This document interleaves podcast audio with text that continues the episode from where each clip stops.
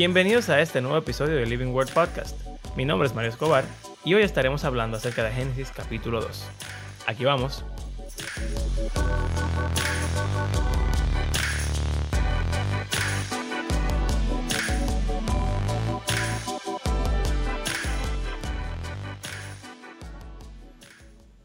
Bienvenidos a un nuevo episodio del Living Word Podcast. Aquí está Abraham Sánchez junto a mi compañero Mario Escobar. Y hoy vamos a continuar nuestra conversación de la semana anterior. Estuvimos leyendo Génesis 1 e incluso la conversación fue tan larga que tuvimos que dividirlo en dos episodios. Están, si, si no lo han escuchado, creo que sería sumamente útil no escuchar el capítulo 2 sin haber escuchado el capítulo 1. Y la primera Eh, parte que del son- capítulo 1. Eh, exacto, son dos.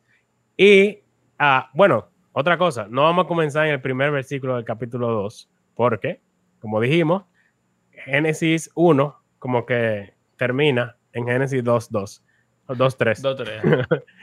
Eh, entonces vamos a comenzar desde Génesis 2.4 y vamos a continuar hasta leer el capítulo completo. Ustedes saben, vamos a hablar sobre el texto a medida que vamos viendo cosas interesantes. Prepárense. Eh, hay cosas heavy, hay cosas heavy aquí, hay cosas Eh, heavy este aquí. pasaje. Puede que tú lo conozcas muy bien, pero realmente lo No, conoces. no, hay cosas heavy, hay cosas heavy aquí y raras. Y cosas raras y heavy. Pues, Bueno, pues, without further ado, vamos a comenzar. Génesis 2. allá. Cuatro. Estos son los orígenes de los cielos y de la tierra cuando fueron creados. El día en que el Señor Dios hizo la tierra y los cielos. Yo, no- yo quiero pararme ahí. ¿Tú estás, tú estás leyendo la nueva versión, nueva Biblia de la semana? Eh, sí, sí, que es la misma que leímos la vez pasada. Exacto. Yo quiero pararme aquí ya. Yo también. Porque quiero que se note en que Génesis 1.1 comenzó en el principio, Dios creó los cielos y la tierra, etc. Y vemos que pasaron seis días, llegó el séptimo día y no terminó. Y ahora comienza esta historia dice, estos son los orígenes de los cielos y la tierra, el día en que el Señor los hizo. Aquí entramos ya en una conversación que ha sido tenida por mucho tiempo en la cristiandad. Y es que hay diferentes posturas de qué relación lleva Génesis 1 y Génesis 2. Exacto. O sea, leyéndolo a simple vista, pudiera parecer una gran contradicción que en siete días Dios creó el mundo. Y entonces, ahora dice que en un solo día Él creó el mundo. No solo eso, vamos a seguir leyendo porque... Sí, hay más cosas que no cuadran también, exacto. Y no solamente eso, sino que eh, vimos que incluso en Génesis 1 Dios crea todo lo que va a usar antes de los siete días. Porque del día 1 al 6 Él está organizando cosas, no creando casi nada. O sea, Él crea la luz. El 1 al 3. Ajá, o sea, en los días en los días 1 al 3 Él crea la luz nada más de cero. Todo lo otro ya estaba. El agua estaba, la tierra estaba abajo del agua, como que Él la creó antes, no, no sé. Mm, sí, como que él lo ordena. Exacto, o sea, todo- todos lo- los eventos de Génesis 1, la gran mayoría son de ordenar cosas, separar cosas, llamar, nombrar cosas, pero no de sacar cosas de la nada. O sea, que parecería como que eso lo hizo antes del día Antes. 1 o no se sabe. En el principio. Exacto, en el principio. Eh, y ahora dice que todo lo creó en, En el solo día. Pero hay algo más, Abraham, que tú no to- tomando en cuenta. Y esa palabra de que orígenes. Porque parecería Mm, que está hablando como como de la creación del mundo también, como de cero otra vez. Pero no necesariamente así. Esa palabra orígenes es la palabra hebrea Toledot. Toledot. Oh. un- ajá. Y, y esa palabra se repite muchas veces en la Biblia, pila de veces, y todas las veces significa genealogía. O sea, la historia Ah, ya. de todos los descendientes. Eh, eh, por ejemplo, en el capítulo 4 dice de la genealogía de, de Caín. En el capítulo 5 habla de la genealogía de Adán. En- ¿Tú, tú hablando de eso? Ah, ya sé, sí. Después habla de que esta es la historia de la familia de Jacob, ¿no? Es esa misma palabra. exactamente, esta exactamente, esa es la palabra correcta, la historia o el recuento, o como es como el, Mm, el relato de eh, este personaje. Siempre son personajes lo que, lo que llevan el Toledot.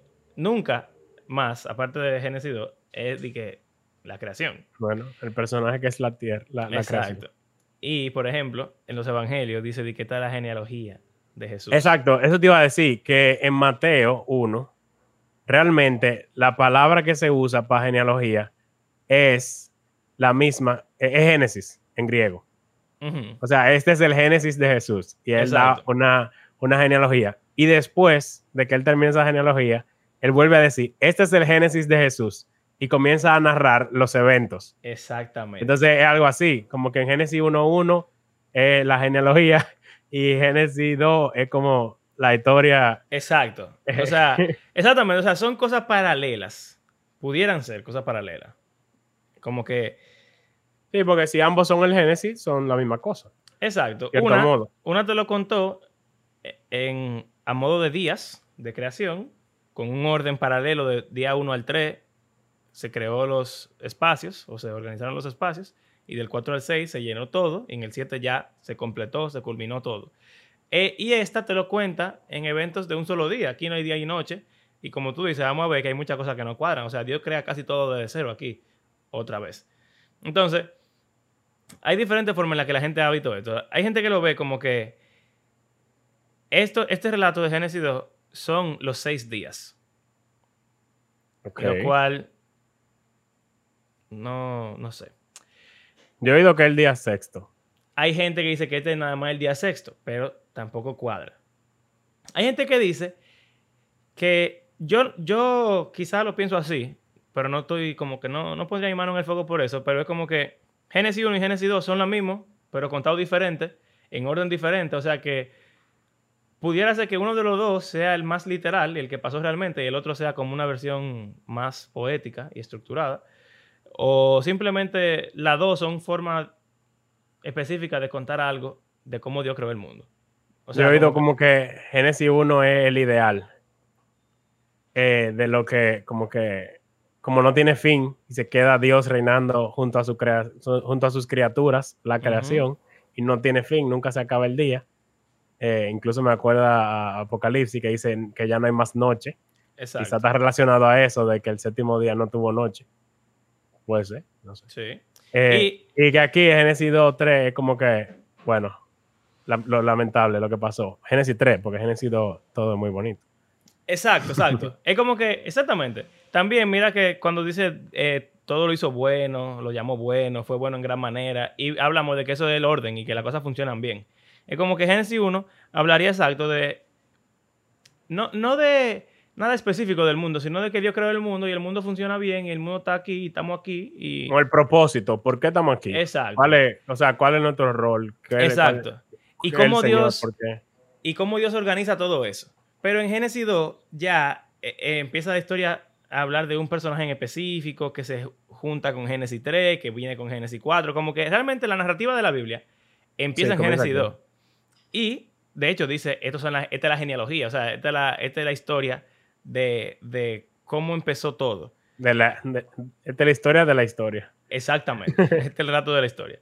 Entonces, hay otra postura también, que es la que estoy leyendo ahora en el libro que mencioné también eh, en la conversación pasada, y es que se pudieran ver como una, una secuencia. O sea, primero pasó Génesis 1, Dios organizó todo, el mundo funciona, ya creó también incluso a la humanidad. Y entonces Génesis 2 es algo que pasa después de Génesis 1 y habla de un lugar y un momento en específico, que sería el jardín, que vamos a ver más adelante. Entre esta y la anterior, la del paralelo, yo no sé cuál me suscribo en realidad. Creo que tiene mucho sentido la del paralelo, pero esa de como que una secuencia, no, no veo razón para pensar que no sea así. Como sea, no cambia nada. Pero definitivamente la- las de que esto es el día 6 o que estos son los mismos días de la creación, eh, vamos a ver que el orden como que eh, no, no cuadra muy bien. Bueno, vamos, vamos a seguir leyendo. Sí, vamos a leer, exacto. Sí, sí, sí, sí, sí. Ok.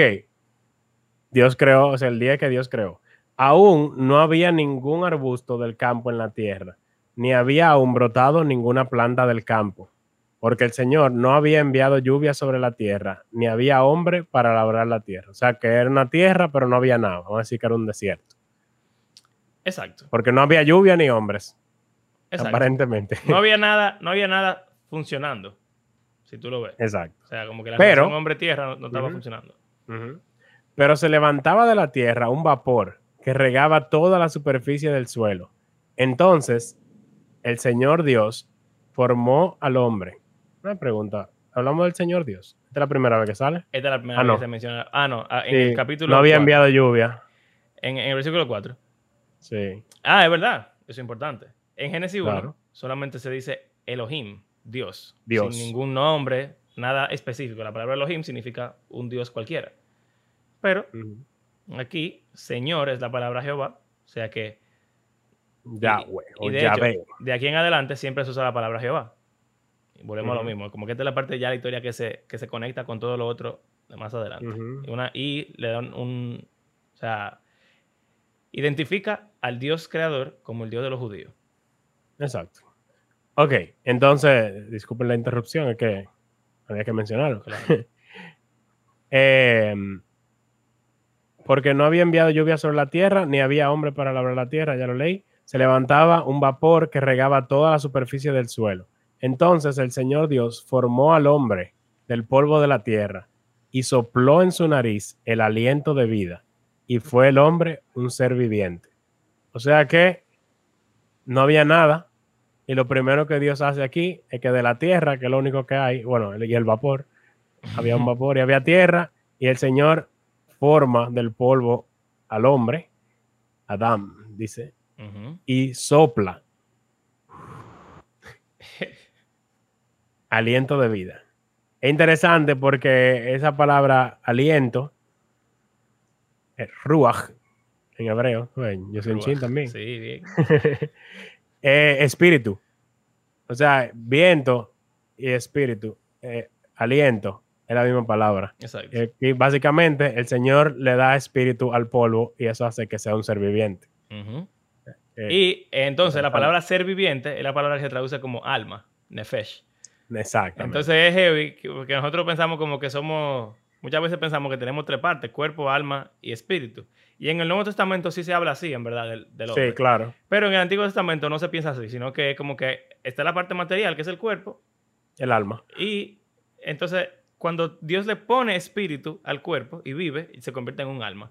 Como que, Mm, como que fuerza vital más cuerpo material equivale a alma. Y si tú te mueres, como que ya no funciona. No, es- no es como que algo que se puede separar así, sino...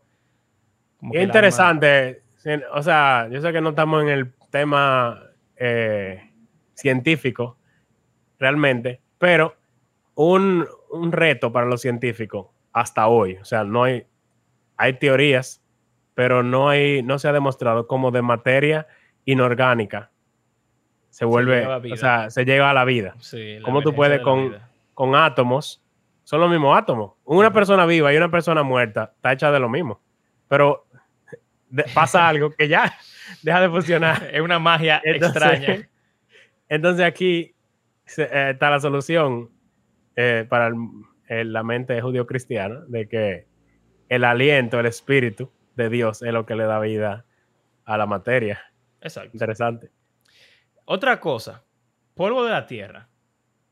Eso es importante, porque por lo regular, cuando se habla de que Dios crea al hombre, lo dice que, que lo formó como del barro, como que lo esculpió, qué sé yo cuánto, como un alfarero, qué sé yo qué. Y hay otro pasaje en el Antiguo Testamento que hablan de Dios esculpiendo cosas, eh, y quizás hasta esculpiendo humanos de forma metafórica, pero aquí la palabra no es barro, es polvo Polvo. de la tierra. Y esa frase, polvo de la tierra y polvo, siempre tienen que ver con la naturaleza eh, Mortal. mortal y efímera del humano. O sea, de hecho, al final, cuando Dios pone el árbol y le da la advertencia a Adán, le dice, polvo eres, cuando, se cuando peca, perdón, cuando- y, y lo, ya lo condena, dice, polvo eres y al Y polvo, polvo volverás. Volverás. Y en Eclesiastés, que es el libro que quizás más menciona esa frase recurrentemente, como que todo el que se muere es polvo, vuelve al polvo. E incluso los animales también dicen que son polvo y que vuelven al polvo porque del polvo todos fuimos creados. Y la idea es, ¿sabe que muchas veces los científicos, los cristianos eh, de forma científica quieren decir como que estamos compuestos de muchos elementos de la tabla periódica y que estamos hechos de tierra, que sé yo cuánto. Carbono. Exacto, o sea, Mm. realmente esa no es la visión, esa gente no sabía nada de química, ni de elementos de la tabla periódica, ni nada de eso. O sea, lo que, lo que ellos observaban era que cuando una persona se muere, se descompone y se convierte en tierra. Y ya. Y es como basura. Entonces, esa es la idea. O sea, de la tierra, de la nada, de los muertos, Dios toma y hace una escultura y entonces con su aliento lo llena de vida. Y así nos convertimos Exacto. en almas vivas.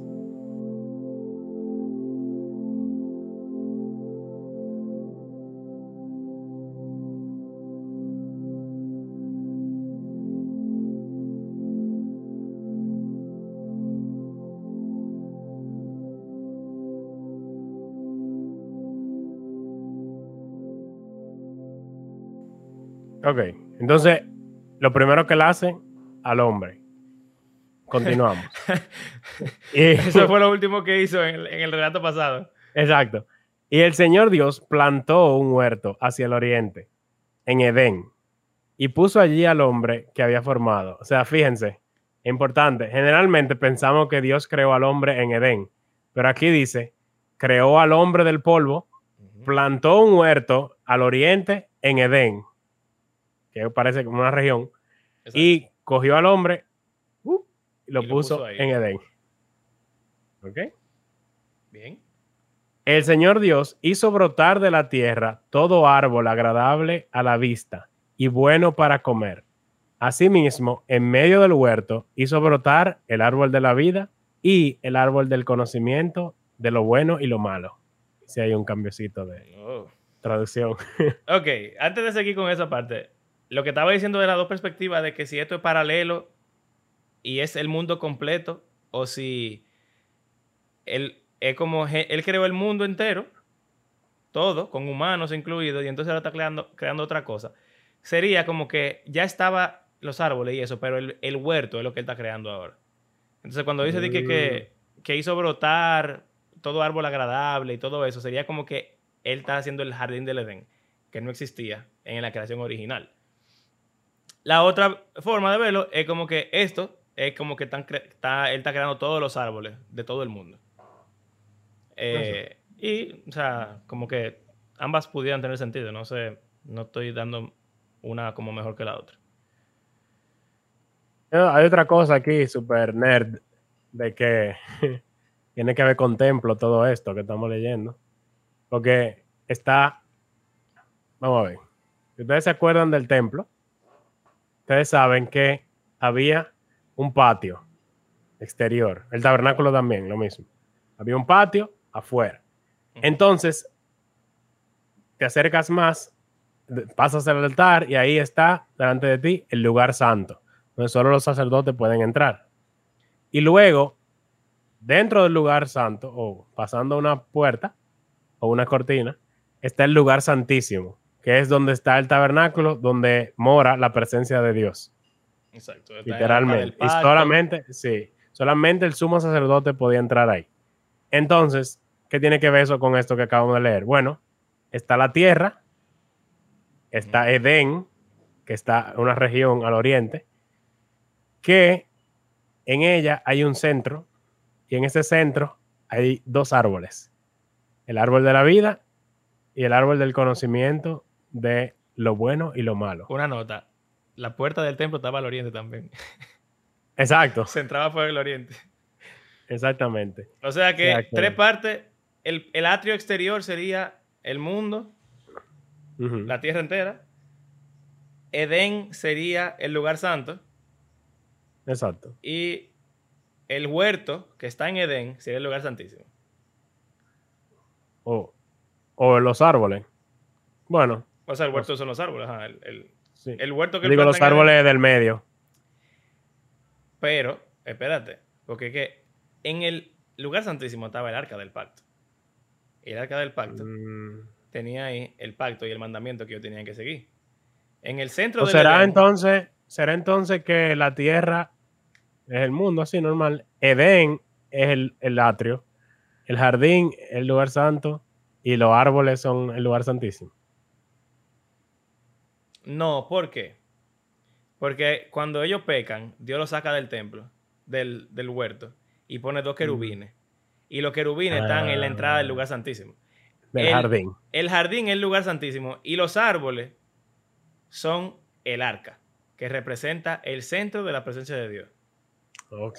Y ahí es lo que, eso es lo que tú no puedes tocar, ni estar cerca de él porque te muere. Demasiado nerd para ustedes, pero vamos a seguir eh, le- O sea, leyendo para que... básicamente, básicamente esto es un templo. Y aquí Dios vive. Y otra cosa también nérdica, súper nérdica e interesante. De Génesis 1. No, de Génesis 2. El árbol de la vida. Yo no sabía esto hasta que estaba leyendo el libro. Hay gente que cree que el árbol de la vida y el árbol del conocimiento son el mismo árbol. Mm. Y yo no sabía eso. Y Bueno, sí están juntos, y eso es algo que generalmente no... Generalmente al árbol de la vida como que no le damos mucha mente. exacto. En nuestra, cuando contamos esta historia, hablamos del árbol del conocimiento de lo bueno y malo porque ese fue el que hizo la caída. O sea, que es el más relevante de la historia. Pero el otro es la razón por la que lo sacan del jardín. Exacto. Para que no toman de ese también. Y Pero si es el mismo árbol, ¿cómo se Eh, puede comer de uno y del otro no? es interesante porque tampoco nunca dice que ellos pueden comer del árbol de la vida. Eso es lo que nosotros asumimos porque él le, da, él le da un mandato de que pueden comer todo. Menos. Excepto del árbol del el conocimiento del bien y del mal. Exacto. O sea, uno asume, si son dos árboles diferentes, uno asume que pueden comer desde la vida. Pero si son el mismo Claro. árbol, no pueden comer desde la vida porque es el de la ciencia del bien y del mal. Pero Entonces, entonces Dios dice después, para que no, no vayan coman- a comer. Exacto. O sea, la interpretación normal es que son dos árboles, por eso. Pero hay algo interesante en realidad, y es que en Proverbios dice que la sabiduría, que es el conocimiento del bien y del mal, es como un árbol de la vida. Entonces, Mm. hay una relación muy interesante entre tener conocimiento del bien y del mal, vivir con sabiduría en el mundo, y tener vida dada por el Señor. Bible Project, en su video, en uno de sus videos, los pone como si fueran dos árboles diferentes, Entrela- pero sí. entrelazados. Y yo no había entendido por qué. Aparentemente es por esa... O sea, es porque están relacionados estrechamente, pero como que hay gente de- que de verdad cree que uno solo. Y de hecho, en ninguna otra historia del antiguo eh, Medio Oriente, que hay un árbol de la vida o árbol especial, hay un árbol de la vida realmente. Siempre hay un árbol de la ciencia que te da poderes, Mm. poderes especiales. Pero nada, o sea, como que yo creo que eran dos. Y aquí dice que posiblemente, o sea, después de que tú ves que ellos comieron de uno y no debían comer del otro, parece que eran dos. Pero es como interesante que hay una relación muy estrecha, muy, muy, muy estrecha entre los dos árboles, porque los dos están en el centro del huerto. Y como que eso Exacto. hay que explorarlo un poco más mientras vayamos leyendo. Vamos- sobre todo exacto, vamos a seguir leyendo. Porque quizá ya la gente está confundida, muy confundida. Del Edén salía un río para regar el huerto, y de allí se dividía y se convertía en otros cuatro ríos. El nombre del primero es Pisón. Este es el que rodea toda la tierra de Ávila, donde hay oro. Ustedes saben, Ávila, Ahí, oro. ahí, Ustedes saben dónde está eso. sí. El oro de aquella tierra es bueno. Allí hay bedelio y ónice. El nombre del segundo río es Gijón. Este es el que rodea la tierra de Cus. También sabemos cuál es la tierra de Cus. El nombre del tercer río es Tigris. Este es el que corre al oriente de Asiria. Se va a cortar esto. No sé. Bueno, el nombre del tercer río es Tigris. Este es el que corre al oriente de Asiria. Y el cuarto río es el Éufrates. Que todo el mundo sabe cuál es. Ese sí, ese sí, Sí, ahí. es el río más O sea importante, es el río más importante de, ese- de esa región. Eh, Entonces, ¿dónde está eso? Eso, eso- es un sitio. Cus no es como por Egipto. Sí, por Etiopía, por ahí. Ok, entonces está diciendo que hay uno que llega O hasta sea, África. Es un río que de ese río se divide en los cuatro. Salen ríos. cuatro. El hay uno que llega a África, uno llega a- al Oriente Medio, que es como, lo dice, Y el. Éufrates que llega hasta Babilonia. Exacto. El Tigris y el Éufrates, todo el mundo sabe dónde están. Son ríos muy importantes. Sí. El guion y el pisón no se sabe cuáles son. Pero hay uno de los Dice dos. no que llega a mismo. Ajá. Que, pero pasa por el mar eso, entonces hay un problema ahí. Es el Nilo. hay gente que cree que es el Nilo, en verdad. Pero entonces, Abraham, óyete esto. Que yo creo que tú tampoco lo sabes esto. Tú sabes de dónde sale el río Tigris y el Éufrates se unen en uno solo. Y Sí. salen de, una, de unas montañas. ¿Sabes cómo se llaman esas montañas? Edén. No. El monte Ararat. Que es donde el Oh. arca de Noé cae. Oh. Entonces, nada, lo voy a dejar ahí. Pero eso está en el Oriente Medio, cerca de Turquía. Eh, y básicamente, en realidad, para resumir todo esto, porque en verdad eso es un detalle nerd como que no tiene mucha importancia. Sí, ¿Dónde sí. está el jardín del Edén? La, la cuna de las civilizaciones se conoce como eh, Mesopotamia. Mesopotamia o la, la creciente fértil. Es como una, una planicie que está en Mesopotamia, súper fértil. Y de ahí, Que va como que de Egipto, Palestina, y exactamente. por allá arriba Siria y llega hasta Babilonia. Exactamente. De ahí salen todas las civilizaciones antiguas. Eso ningún historiador ni nadie lo debate porque lo primero El Jordán no tendrá que ver con uno de estos. El Jordán está en esa creciente. es posible, pero nunca he leído nada sobre él. Eh, en el libro que estoy leyendo tampoco lo menciona. Bueno, Eh, quizá no. Pero, Pero no sé. El El punto, de- es, de el punto es que, sí. El punto es que todas las civilizaciones salen de ahí. Los sumerios, los fenicios, los caldeos, toda esa gente antigua salen de ahí, todo el mundo lo sabe. Ujú. Y eh, eh, la Biblia, siendo un libro súper antiguo, y, y toda esa gente viviendo más cerca de ese momento que todos nosotros, saben también eso. O sea que básicamente el Edén está puesto, posicionado. En el medio del mundo. No. En, el, en un borde. el del origen. mundo. Exacto, como en un borde del mundo, pero que sería su origen, porque del río sale la vida de todo el mundo. Es como que, es como que, bueno, míralo igual, el templo. Realmente, la estructura del templo era que de la puerta, Lo que más lejos estaba, de la puerta del atrio, lo que más lejos estaba, era el lugar santísimo. Ok. El, el lugar santísimo no estaba en el medio del templo, sino que estaba... Ah, ok, ya entiendo. O sea, que allá. está en el borde del mundo. Exacto. Como No el borde está en el final del centro. mundo, exacto. Y de ahí es que sale el río más grande y, y- y la vida. Que hay veces, o sea, como que algo que yo nunca había pensado hasta ver videos de Bible Project, pero los ríos salen de montaña, no salen del piso, de, o sea, de, a nivel del mar. Y porque eso es relevante, bueno, siguiendo con lo que estamos hablando del templo, el templo de Jerusalén en un monte. Y Dios siempre se junta con gente en montes, con Abraham, con Moisés, con Elías, con Jesús, con los discípulos, etcétera. O sea, siempre hay un monte y Dios está ahí. Entonces, eh, sale un río en Ezequiel, en el templo sale un río y en Apocalipsis también, o sea que sigue como con esa, esa imagen del templo. También el oro, el templo estaba lleno de oro por todos lados. Y de Y bedelio habla de de otros- ónice. Exacto, otros materiales preciosos que también estaban ahí. O sea que no está tan descabellado decir que hay algo ahí relacionado, templo, Edén. Y no solamente eso, sino que en el templo había muchísimas imágenes de árboles, de frutas Exacto. y de querubines que también aparecen aquí, eh, más adelante. O sea que hay una relación directa y de, eh, como que 100% relacionado el jardín del Edén con, con el templo y el tabernáculo. Ah, que también, no sé si lo mencionamos en el episodio pasado, pero Dios crea el mundo hablando 10 veces en Génesis 1. Ujú. Y también Sí. en el tabernáculo, Dios habla 10 veces explicándole a Moisés. Moisés cómo tiene que construirlo. O sea, que hay unas relaciones sum- sumamente interesantes. Y, y más este, este versículo que voy a leer ahora. Dice, el Señor Dios tomó al hombre y lo puso en el huerto del Edén para que lo cultivara y lo cuidara. Eso es el 15. Y eh, sí, en hebreo, esta la palabra. ¿eh? No la tengo, palabra. pero es adoración, para que adoraran. Lo que esa palabra que se está usando ahí es la misma palabra que el rol del sacerdote. O sea, cultivar y cuidar es un término de jardinería, como todo el mundo sabe, en un jardín del Edén, y Adán era el que iba a cultivar ese lugar.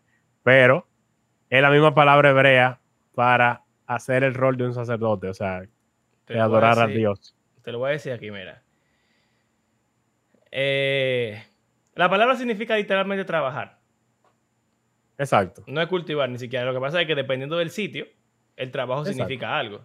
Y es cierto, así como tú dices, en el templo a los sacerdotes se les dice que tienen que trabajar en el templo. O también se, tra- se traduce como servir. Exacto. Que nosotros todavía, todavía le decimos así, servicio. Exacto. la Un ministerio Exacto. está sirviendo. Y la otra, que es cuidar, es guardar, que es lo que uno tiene que hacer con los mandamientos.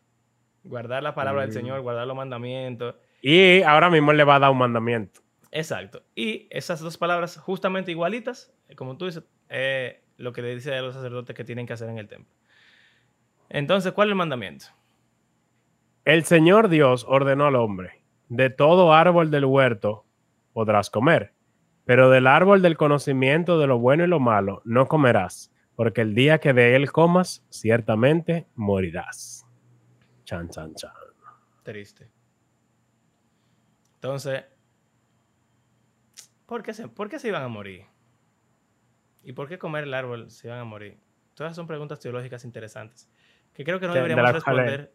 No tenemos respuesta Pero, Ah, en este momento. o sea, cuando hablemos del árbol, sí, en la siguiente. específicamente del árbol y de lo que hacen ellos y eso, quizás sería más inteligente Ujú. hablarlo, pero como Ujú. estamos hablando más en términos generales, creo que no deberíamos meternos en ese terreno. ¿Sería este un buen momento para hablar de la imagen de Dios? Porque o sea, lo, lo que viene es la creación de la mujer y nombrar los animales. Y no sé si. Bueno, va- sí, creo que en verdad esta es la primera parte de la imagen de Dios aquí, porque tienen Sí. un trabajo que es cuidar al mundo y guardarlo. Y en Génesis 1 él le dice que reinen y que, eh, o sea, que gobiernen sobre la creación. O sea que. ¿Qué es la imagen de Dios?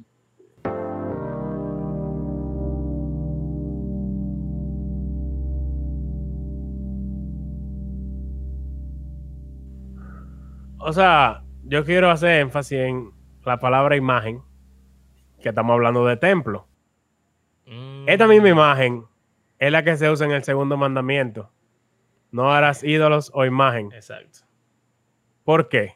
¿Cuál es la importancia de ese, de ese mandamiento? Obviamente, solamente van a tener un Dios, que es el Señor. Pero es que la imagen de Dios es el ser humano. Y eso es muy interesante. Es irónico que uno se haga imágenes de Dios y ya uno mismo Exacto. de Dios. Él dice, tú estás haciendo una imagen de, una, de un ser creado que no se mueve, no respira, no tiene aliento, lo dice, no tiene espíritu. Sin embargo, el ser humano es la imagen de Dios que tiene el aliento. O sea, la cosa que el Señor le critica a los ídolos, el ser humano la tiene todas, Ven, que somos oyen. la imagen. Sí. O sea que en el templo eh, cósmico de Edén, la imagen de Dios no había, o sea, en los templos antiguos, aparte del de Jerusalén, porque el de Jerusalén era extraño, ya que no tenía imagen. Claro. Tenía el tabernáculo, que no tenía una imagen de, la deidad. ¿Por qué? Porque la imagen era el sacerdote, los sumos sacerdotes. Esos son los ídolos de los judíos. El ser hu- Suena raro decirlo así. Pero O sea, el representante de Dios eran las, Exacto. las personas. Por ejemplo, si tú, vas, si tú al templo de Zeus, hay una estatua grandísima de Zeus ahí. Como hasta en la película de Hércules se ve que hay un, un- Un Zeus Zeus grandote sentado. Eh, era lo normal en ese tiempo, de que los templos Ujú. tienen una estatua, una imagen de la deidad. Incluso en Samuel vemos cómo llevan el, el arca al templo de, Dagón. de, de- de Dagón. Y el Dagón tenía una imagen ahí que se, que se postra ante el tabernáculo. El O sea que, el, el arca, perdón. Pero aquí no hay una imagen. Dios no tiene una estatua, sino que su imagen es el ser humano. Exacto. Y tiene sentido que la imagen del Dios verdadero, del Dios poderoso, el Dios que cuida y que ordena, es una imagen que también cuida y ordena la creación. Que la Y, trabaja y crea, y la cuida. Y la, exacto, y puede crear cosas ella. creativo. Exacto. Y reina y es sacerdote. Exacto. Eh, en cierto modo bendice a la creación, eso ya es como más para adelante, pero como que esa imagen del ser humano como un rey en, el, en Génesis 1 y también como imagen y aquí como un sacerdote, es como que ese ideal del ser humano que nosotros no somos y que Jesús sí es. Qué interesante que a Jesús se le llama Rey, rey, sacerdote. y sacerdote. O sea que yo creo que este episodio está muy nerd para... Está, está full nerd, en verdad. Pero, Génesis 2, en verdad. Eso. Y y es súper corta la historia. Ya estamos acabando. Sí. Pero tiene muchas cosas metidas adentro. Entonces, eh, bien, continuamos. Ok. Como imagen de Dios, solamente recapitulando un ching eso, lo único que ellos no debían hacer era comer del fruto del árbol del conocimiento del- de lo bueno y de lo malo. El día que ellos coman de eso, iban a Morían. morirse. O sea que mientras ellos se evitaran comer el árbol, la fruta, ellos no se iban a morir. Exacto. A pesar de estar hecho de polvo. Sí, Ok. aparentemente. Y ahí está el árbol de la vida, lo cual pudiera significar como que Da- si comen del árbol de la vida. le daba vida. Eh, ok, entonces, ¿qué es lo próximo? Entonces, el Señor Dios dijo, no es bueno que el hombre esté solo. Le haré una, yo- la- le daré una ayuda adecuada o ayuda idónea. Otra cosa. Eh, aquí hay varias cosas también. Perdóname. Otra cosa por la cual es un poco complicado que esto sea Génesis 1 de otro ángulo es que aquí dice no es bueno que el hombre esté solo. O sea, el hombre solo no funciona.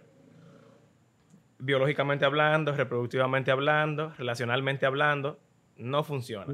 Entonces, no puede ni siquiera cumplir con lo que Dios le dijo que hiciera en Génesis 1, de que sean fructíferos, Exacto. multiplíquense. le falta una parte esencial para cumplir su propósito como imagen de Dios.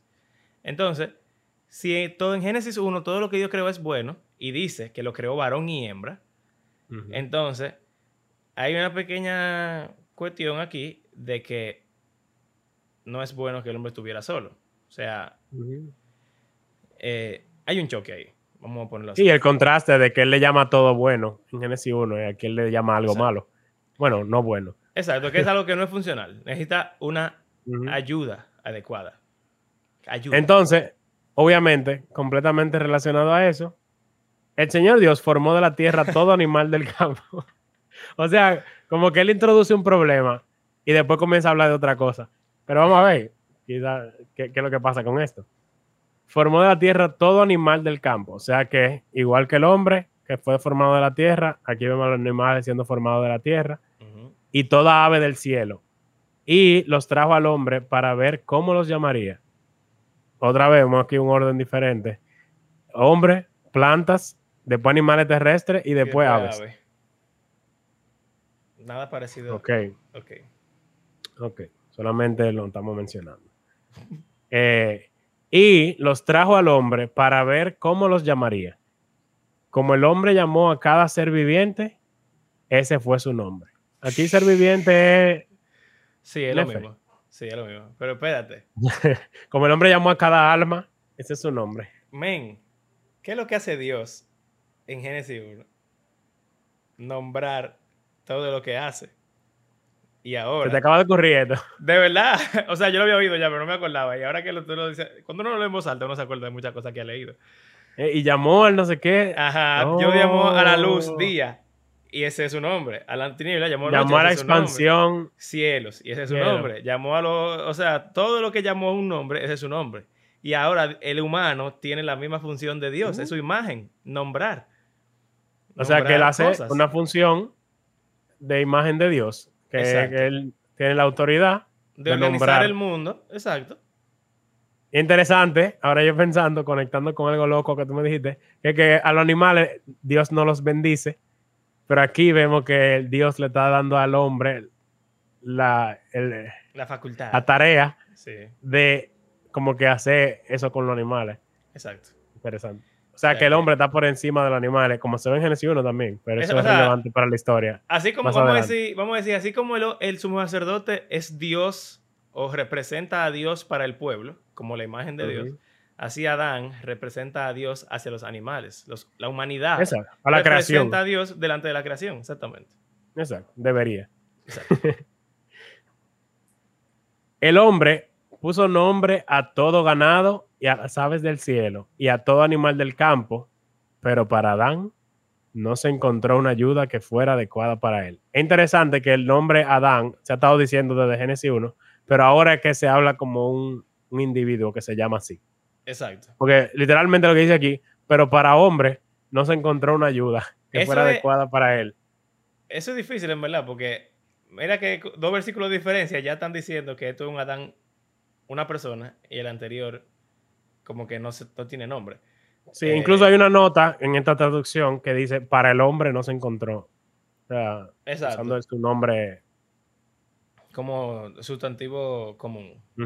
Exacto. Pero obviamente en la. Biblia muchos, obviamente muchos personajes le llaman a Adán, a Adán, o sea que... Sí, sí, no, no, claro. Ya, ya de aquí en adelante, en verdad, este es un personaje que tiene una esposa, que tienen hijos, ujú. Pero la transición entre eh, Hombre el uso de la palabra, porque significa lo mismo. Y creo que eso es parte importante de cómo se entiende eh, estos pasajes. O sea, Adán nos representa a todos nosotros. De, de alguna forma u otra. Eh, Entonces, los animales, Dios los creó para que intentaran ser ayuda idónea del... Eh, Eso es lo que parece, como que él dice, Adán necesita una ayuda idónea. Dios creó a los animales, Adán los nombra a todos, y después dice, para Adán no hubo ayuda idónea. Entonces, Como un episodio de- así, como de una serie. y se que acaba ahí. comienza con un problema y termina como que no se cumplió el propósito. Entonces, ¿qué pasa? Adán tiene un sueño. Hmm. Adán tiene un sueño. El Señor Dios hizo caer un sueño profundo sobre el hombre, o Adán, y éste se durmió.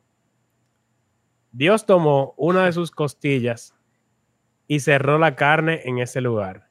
De la costilla que el Señor Dios había tomado del hombre, formó una mujer y la trajo al hombre. Vamos para ahí. ¿Ok? Vamos para ahí.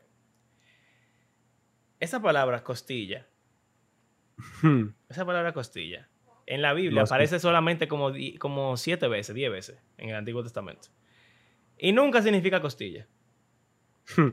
Se, se se usa de- hablando de un edificio, yo creo. Se usa hablando de un edificio, de una colina, de columnas y de una habitación.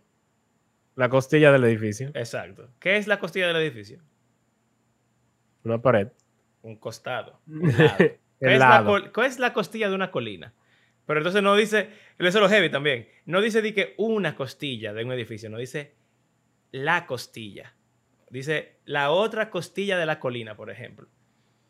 O Mm, sea, del otro el lado. otro lado. La palabra costilla viene de la palabra costado, que significa lado. Una cosa que tiene dos lados o varios lados, un, un costado es uno de esos lados. Por eso Bueno, el todo ser humano esto- es simétrico, o sea que el lado izquierdo, el lado derecho. Exacto. Como a Jesús, que le clavaron la eh, En el lanza costado. en el costado. En un lado, no, fue, Mm. no necesariamente en una costilla o dos, en, el- en la distancia entre el hígado y el... No, o sea, en un lado. En el lado. ¿Qué interpretación se le ha dado a este pasaje en, antes de que se tradujera como costilla en los idiomas romanos y en el inglés? Y español. Los idiomas romanos. Ah, ok. O sea, las lenguas eh, romances, como se dice. Sí. lado, mitad, costado. Hay una diferencia muy grande y una declaración muy grande acerca de la mujer aquí. Que para Mm. nuestras amigas feministas les va a encantar esto y para los machistas lo van a detestar. Por lo regular se piensa como que la mujer es de algún, de algún modo inferior al hombre porque sale de él como de su costilla, no sé qué, no sé cuánto. Pero mira, el, la lógica del pasaje es que Adán no tiene una ayuda adecuada. Está incompleto. Qué, qué interesante. Esa palabra de ayuda puede denotar como servitud. Sí. Servicio. exacto. Pero realmente, esa palabra es, es ser en hebreo. Y siempre se usa hablando de Dios. Casi siempre. Exacto. Y es como, bueno, cuando dice Ebenecer, Ajá. es piedra de ayuda. Eh, Hasta aquí nos ha ayudado Dios. Eh, esa ayuda es como un tipo de salvación. Exacto. Es como Nos una ha ayuda, sostenido. es como una ayuda Eh, providencial. Sin ella tú no hubieras llegado a ningún lado. O sea, para tú seguir adelante, tú necesitabas esa ayuda. Y dice que entre los animales no se encontró esa ayuda para el hombre, denotando que el hombre es superior a los animales. O sea, la razón por la cual los animales no son la ayuda del, del humano, de Adán, es porque no son iguales. Él necesita a alguien que sea igual a él. Y de ahí sale. ¿Qué es más igual que tú? Que tu mitad. Entonces, la idea no es que Dios tomó una costilla y de ahí formó a la mujer, sino que Dios tomó al hombre y lo partió por la mitad. Y entonces, como cuando en el- lo mu- los superiores que tienen como poder de multiplicarse, que se separan del Sí. medio así y, sacan, sacan otra gente. Es como algo así. En, esta, en este sueño, en este momento de dor- dor- dormición que Adán está teniendo muy profundo, lo que está pasando es que Dios está tomándolo a él mismo, lo está dividiendo en dos, y ahora se encuentra alguien que es igual a él, que lo ayuda. Esa es, es su, es su mitad, es su complemento perfecto. Es como ellos son uno. Ah, él lo dice. Yo estoy loco. ¿Qué fue? Yo estoy pensando en otro momento en el que alguien cae en un sueño profundo y hay mitades. Y es cuando, Ahora, en este mismo, en el mismo Génesis, cuando Dios hace el pacto con Abraham, él le dice que ponga mitades de animales. animales. Y después dice que eh, Abraham cayó en un sueño profundo y Dios, el fuego pasó entre las mitades y no sé qué. No sé si tenga que Mitades. ver. Bueno, primero, Pero- mitades, es mitad de Mitades y sueño completo. profundo. Y sueño profundo. eh, David tiene un sueño profundo también, por ejemplo. Salomón también. Está Salomón también. Hay mucha gente que tiene sueño profundo y esos sueños profundos por lo regular son visiones. Y es interesante que cuando el hombre despierta y ve a la mujer, es un momento revelador. Es como si Mm. eso que pasó fuera una visión. Y ahora hay un momento revelador en el cual él ve a la mujer y dice, mierda, esto Como es Pedro. ahora- Pedro también. es, ajá, Él tuvo una visión de, de la, del- de la tela, que los con animales, y cuando sí. despertó, como que él, oh, Esto es lo que significa. Pero no fue cuando despertó. Cuando despertó, él estaba No. como que, hmm, ¿qué es lo que significa? Y después, cuando fue para donde Cornelio, entonces. Sí, donde Cornelio, sí. "Ah, Ahora sé lo que ahora significa". entiendo. Y eso es lo que pasa. Cuando Dios trae a la mujer delante del hombre y él la ve, entonces, ahí él dice, hey, esto es mi hueso y mi carne. Nota que las costillas son hueso nada más, pero es hueso y Sí, carne. entonces, entonces el hombre dijo, esto es hueso de mis huesos, carne de mi carne, ella será llamada Isha, porque del Ish fue tomado. En hebreo porque eh, en español, a menos que usemos varón, como en la Reina Valera, Sí, y varón. dice, esta se llama llamada varona, porque del varón fue tomado, pero es porque en hebreo Ish es hombre, e Isha es mujer. Exacto. En inglés funciona porque que this Man will be woman, man. Exacto. Exacto. O sea, que es como exactamente lo mismo que yo soy, es ella. Con una A. Exacto. mi, mi versión, mi contraparte femenina. El complemento, Mi complemento, la otra, la otra cara de la lo que me hace, lo que hace que yo esté completo. Exacto. O sea, que aquí podemos ver que Génesis tiene una visión de que el hombre y la mujer son exactamente iguales. Y que los dos son necesarios, porque que tú puedes tener el extremo machista y el extremo feminista, de que Claro, el hombre exacto. no se necesita.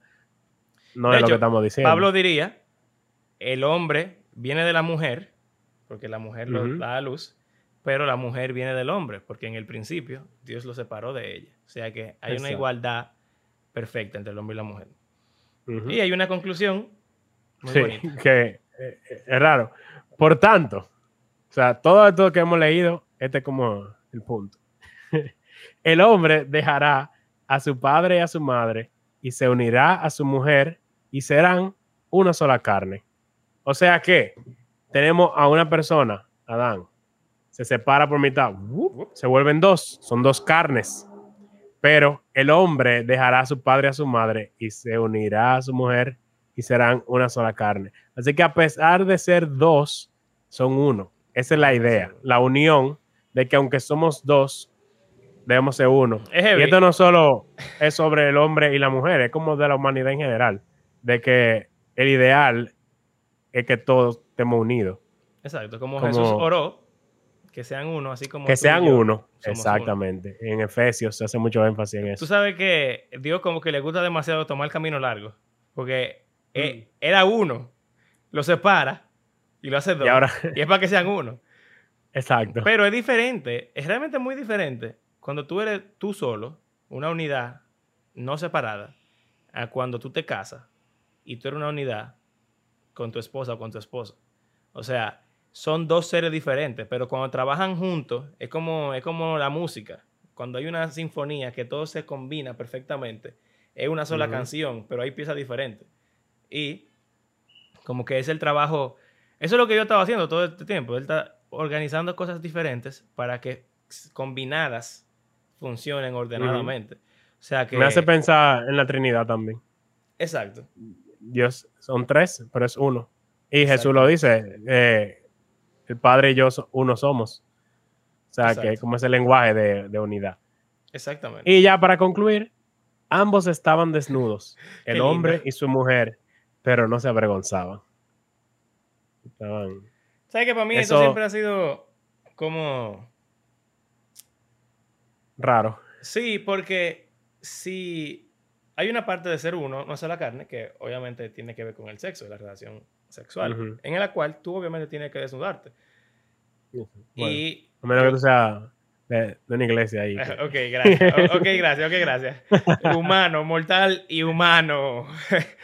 Eh, como que no conozco una pareja de esposos que se lleven bien y que tengan, tengan una vergüenza. sexual normal y que tengan vergüenza uno del otro.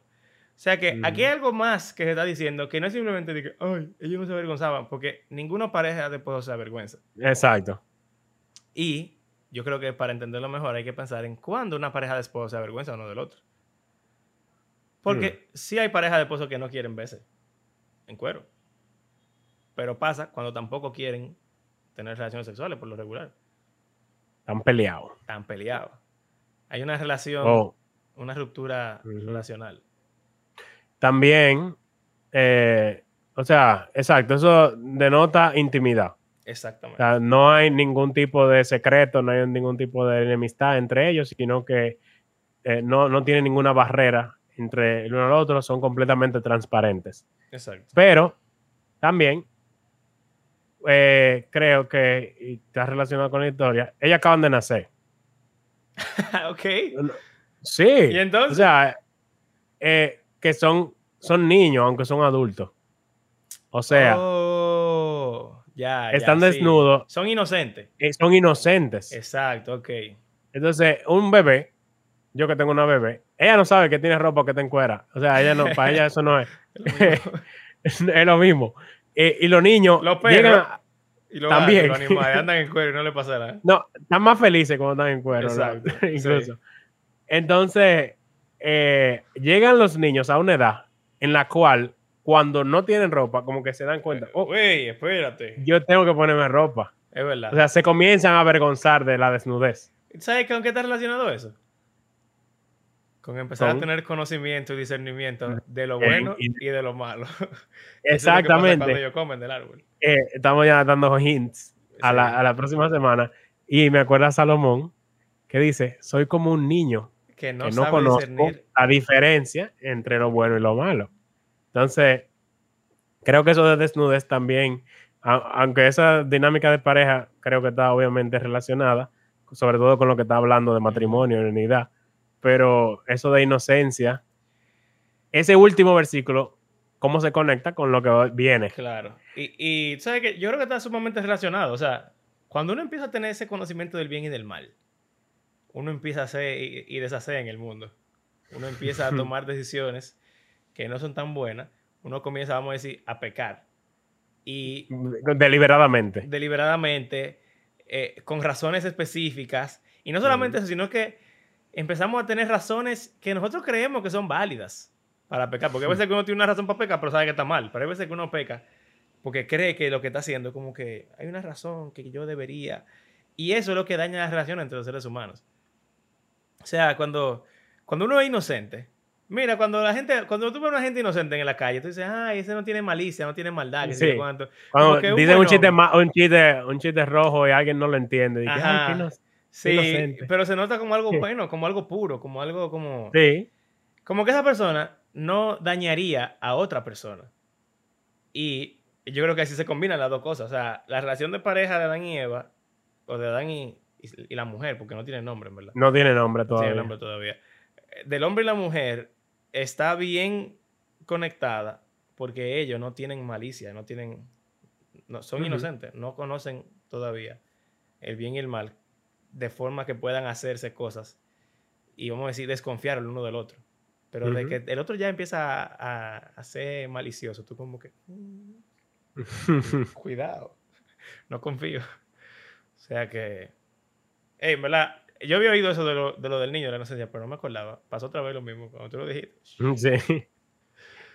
Ok, entonces, en conclusión, este es el relato, esta es la historia de los cielos y la tierra.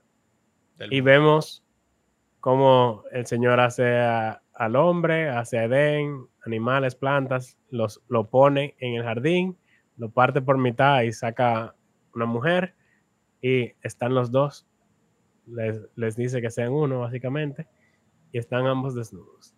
Hablamos mucho sobre el templo y cómo el rol de rey y sacerdote que tiene el ser humano y el ideal de que ambos son la imagen de Dios, como dice en Génesis 1, varón y hembra. Eh, y nada. Y que ambos juntos se ayudan Ujú. de Exacto. forma.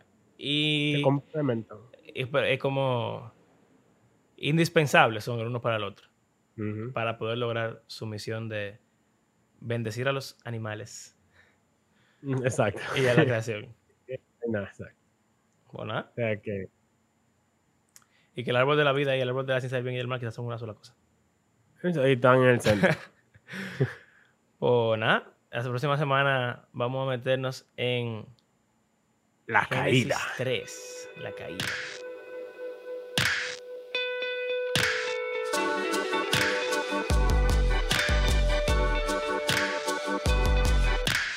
Gracias por acompañarnos en este episodio. La semana que viene estaremos hablando acerca de serpientes que hablan y árboles mágicos en la historia de Génesis capítulo 3. Les recordamos que hacemos este podcast porque creemos que la Biblia es un libro que está vivo y que tiene el poder para transformar a sus lectores y también todo el mundo. Si disfrutan del podcast pueden apoyarnos en las redes sociales, también económicamente en nuestras plataformas de PayPal o Patreon. Y como de costumbre, muchas gracias a cada una de las personas que han convertido nuestro podcast en parte de su rutina semanal. Hasta la próxima.